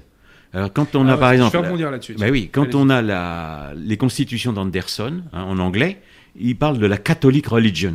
Et si vous voulez, il le fait en sens d'universel, mais elle est faite contre l'Église de Rome. Donc c'est le catholicisme anticatholique. Ça va vous plaire, ça. Oui, oui, ça me rappelle quelque chose. Mais euh, que vous disais-je? Oui, alors sachez que mon cher Alain, donc, quand euh, l'Église a toujours enseigné que lorsqu'on se faisait initier à la franc-maçonnerie, on était excommunié ipso facto. De facto. Absolument. Sauf qu'on a eu un nouveau code de droit canon chez nos amis conciliaires. Et ben, on nous dit oui, certes, si vous intégrez ce genre de truc, vous, êtes, euh, vous devez être condamné, mais c'est plus la condamnation ipso facto. C'est non, drôle, mais, hein non, mais ça n'a pas été supprimé. C'est-à-dire l'expression, on- euh, si Ouais, vous voulez, non, attendez. Non, le, le- C'est le texte de ne reprend le pas, principe. mais il ne le supprime pas. C'est, c'est pas clair. Je- J'avais lu Le- ça il y a longtemps, Le principe n'est mais pas. euh, il n'est pas. Voilà. Mais il n'est pas non plus. Non, ce qui n'est pas nié, c'est que c'est une Il faute. n'est pas nié. Ce qui n'est pas. Ce qui n'est pas. c'est on ne dit pas qu'ils ne sont pas excommuniés. Non, mais attendez. alors, avant, le principe, il était clair. Ah bah avant c'était, C'est euh, on rappelait toutes savez, les encycliques rappellent. Si dans un code pénal, on dit tel crime, c'est 15 ans, et si dans le code d'après, on dit ah bah finalement c'est 6 mois, alors certes, c'est toujours condamné, mais c'est pas la même histoire, quoi. Mais c'est de facto, absolument. On ne peut pas être franc-maçon et catholique, soyons extrêmement clairs, avis à ceux, à quelques, parfois haut placés, qui pensent que c'est possible. Bah non, ce n'est pas possible. Voilà. Ce n'est pas possible. Stéphane Michel, le bénédictin Don Guéranger et ses institutions liturgiques ont-ils sauvé la tradition liturgique de la Révolution? Je comprends pas la question. Bah non, Don- Don Guéranger, c'est un des plus grands théologiens français du 19e, mais ça vient euh, bien après tous ces événements. hein. Donc euh, c'est pas, c'est pas vraiment le sujet, là. Euh, Maurice Barrès vous demande si vous avez rencontré euh, Patrick Buisson. Non. J'en j'en reparlerai dans mon prochain livre de Patrick Buisson, enfin pas celui sur Gaume, Alors, mais si vous voulez, il y a, d'une façon générale, les écrivains, les historiens qu'on voit, je ne veux pas donner les noms, mais qu'on voit à la télévision. Alors, il, y aura- il veut peut-être y avoir des ouvertures, puisqu'il commence à y avoir des ouvertures. J'ai dit qu'on Vous m'avez, c'est vous qui m'avez soufflé Voilà. que Dominique Tassot était passé sur, sur CNews, mon cher. Bon, mais les autres, ceux qui passent d'une façon générale dans les émissions dites de vulgarisation, c'est-à-dire des émissions mensongères, d'une façon générale, hein, surtout sur des chaînes euh, comme Arte, etc., c'est n'importe quoi. Euh, Le problème d'Arte, c'est qu'on ne parle pas assez de la Seconde Guerre et, mondiale. et ne parle jamais des francs-maçons. C'est bizarre. Ils ne parlent jamais des francs-maçons. Hmm. Alors j'en cite un dans- là-dedans, parce qu'il a écrit, il y en a qui écrivent sur la Révolution, et il, il commence quand même à dire, ah bah oui, il y en a peut-être un certain nombre dans tel et tel événement, enfin bon, il faut quand même de temps en temps justifier ses appointements d'historien. Euh, le réseau demande s'il y a une signification occulte dans le fait que Louis XVI était, était emprisonné à la prison du Temple. Tout à fait. Tout à fait. J'ai j'ai Et- pas relevé ça. Alors, si vous voulez, le- l'héritage templier, il est symbolique. Bon, vous avez par exemple le grade, de- le, le chevalier Kadosh, hein, le, le poignard. Vous avez et ça, continue dans la maçonnerie d'aujourd'hui, ce qu'on en appelle les deux abominables. Les deux abominables, euh, c'est Philippe le Bel et le, et les- et le pape hein, de l'époque. Son nom ne me revient pas. Boniface 8. Merci. Et si vous voulez, ça continue. Donc, par exemple, le fameux convent de Wilhelmsbad, il va nier l'héritage templier. Il dit, il reconnaît parce qu'il y a toutes les, divagations. Il y a des initiations templières à Paris. Le, baron de Hunt euh, est reçu par un chevalier au plumet rouge. Alors j'explique évidemment tous les, toutes les symboliques. Il, pen- il pense que c'est un Stuart. Alors, ça peut pas être un Stuart, évidemment, etc. Et euh, ça va le nier. Mais si vous lisez bien les articles, parce que je les analyse évidemment, en fait, il n'y a pas d'héritage historique, il n'y a pas une filiation historique, mais il y a un héritage ésotérique. Hmm. Et les, les fameux deux abominables qui sont créés dans une loge Rose-Croix, parce qu'il y a aussi une loge Rose-Croix à Lyon, par le fameux Villermoz. Et ils sont toujours dans la franc-maçonnerie d'aujourd'hui. Donc arrêtons, si vous voulez, accumula- accumulation de mensonges, que rite écossais qui n'est pas écossais, Philippe Lebel était, euh, euh, etc., etc., etc. Philippe Lebel était par ailleurs un abominable, mais pour d'autres raisons. C'est un autre sujet. Voilà. Mais donc la filiation templi- templière, elle, elle, elle, elle reste dans les rituels et pas euh, historique. C'était ça la question ou j'ai mal répondu? Euh, je, je sais plus ce que j'ai. Mais écoute, en tout cas, c'est dit. Voilà. Voilà. hein. En tout cas, c'est dit. Voilà. Comme dit l'autre, hein, c'est votre réponse. Voilà.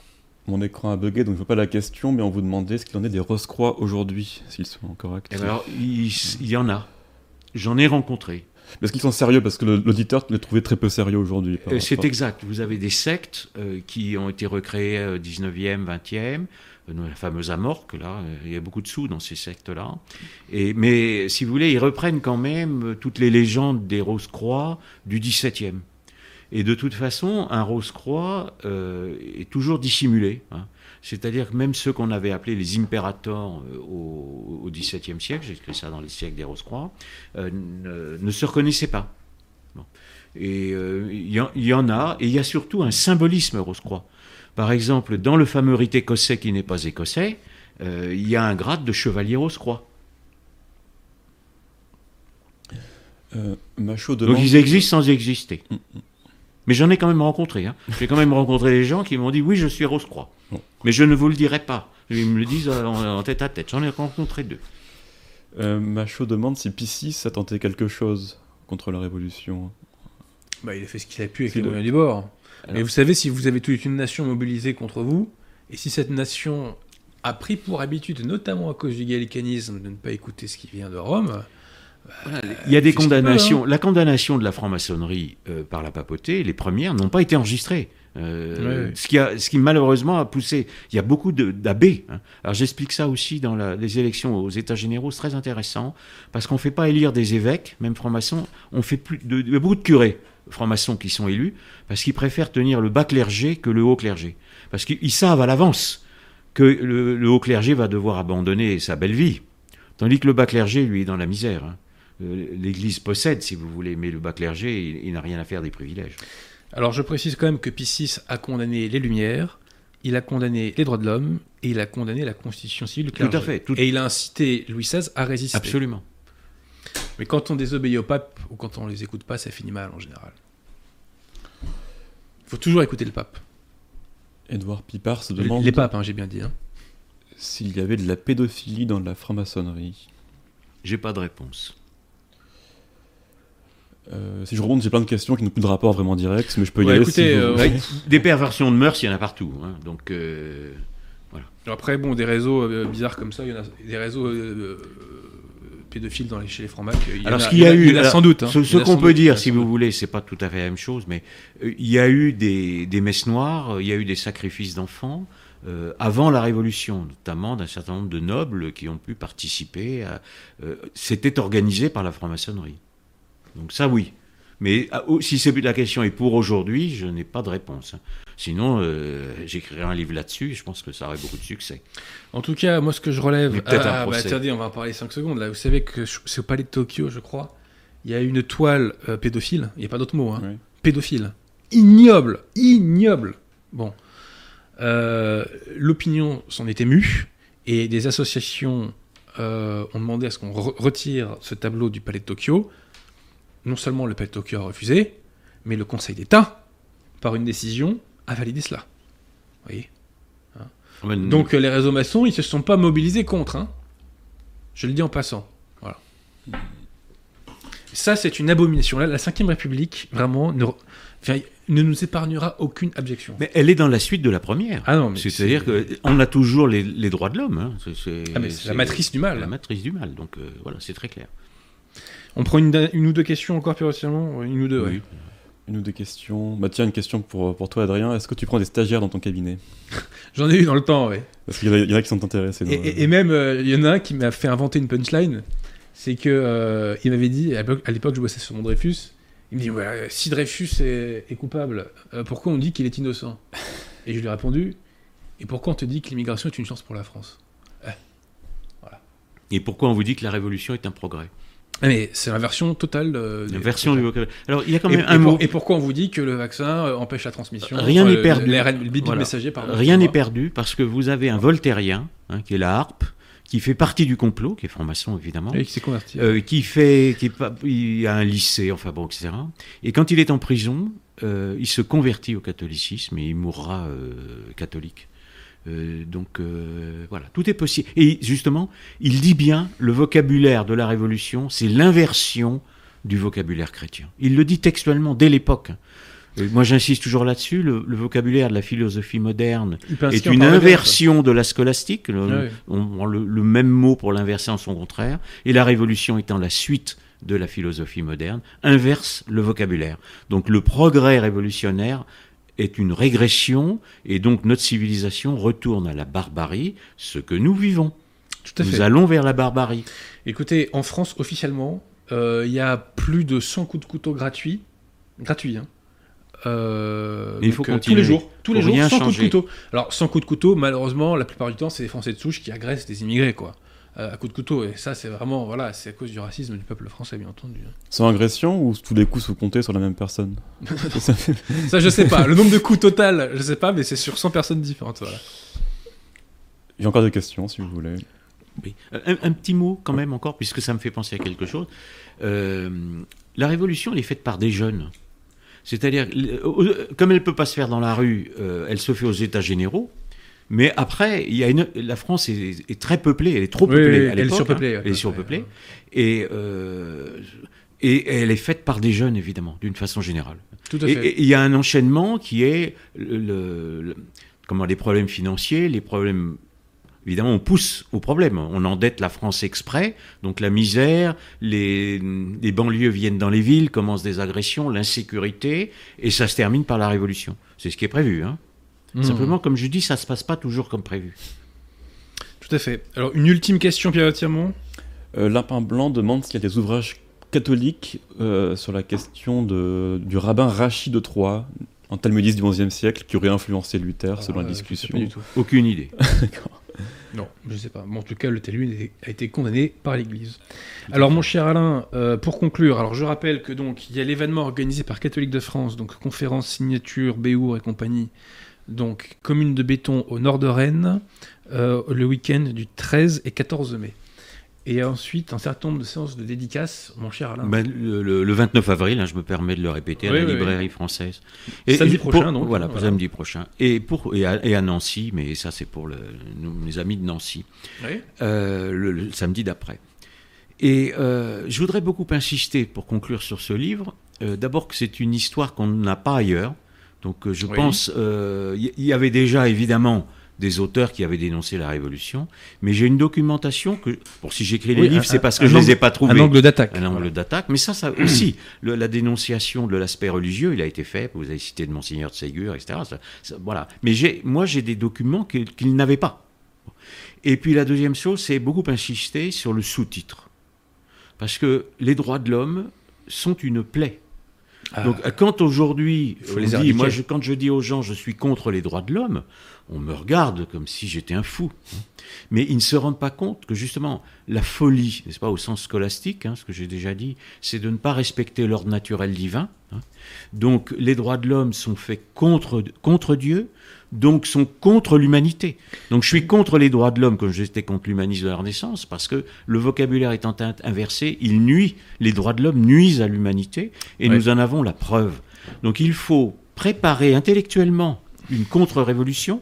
Il faut des ouvrages y comme le vôtre. Vous y travaillez. Et il y a d'autres auteurs. hein. J'ai déjà dit du bien de Consoli ici, mais j'en redis, La République contre la France, au, au Verbe haut. hein. C'est un excellent ouvrage où on parle justement des contre-révolutionnaires. Et si vous voulez, il faut préparer une contre-révolution. Comment elle se fera, quand, je ne sais pas, mais il faut déjà la préparer intellectuellement pour que les gens commencent à comprendre. Et il y a deux conditions pour que la France survive. C'est-à-dire, il ne s'agit pas simplement d'être heureux, il s'agit de survivre, d'avoir le droit encore de survivre dans quelques années.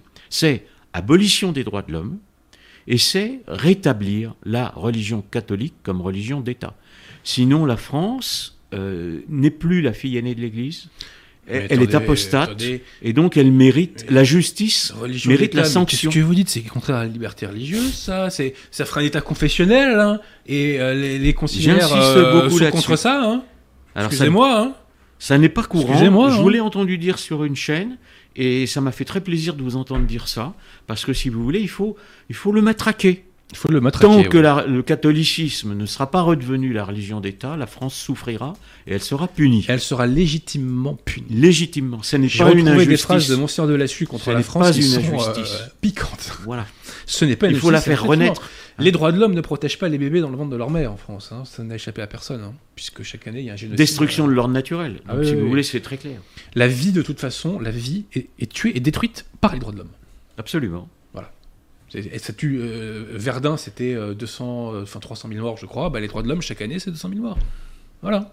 Première cause de mortalité en France on tue les bébés Alors, dames. Il n'y a pas que les livres euh, français qui sont mensongers, parce que par exemple, j'ai vu en Suisse, parce que j'ai des relations un peu partout, je vais être bref, c'est quand les, quand les troupes révolutionnaires vont faire la guerre en Suisse, ils massacrent les gens avec les droits de l'homme à la main.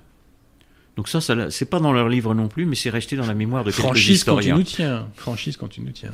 Bah, mon cher Alain, je vous remercie beaucoup. Donc euh, on invite les gens à aller votre séance de dédicace samedi prochain. Merci à Pierre Telmont. Et chers amis, je vous donne rendez-vous pour la prochaine émission dans deux semaines et je vous garantis que là, je vais donner quelques uppercuts. Voilà. À très bientôt.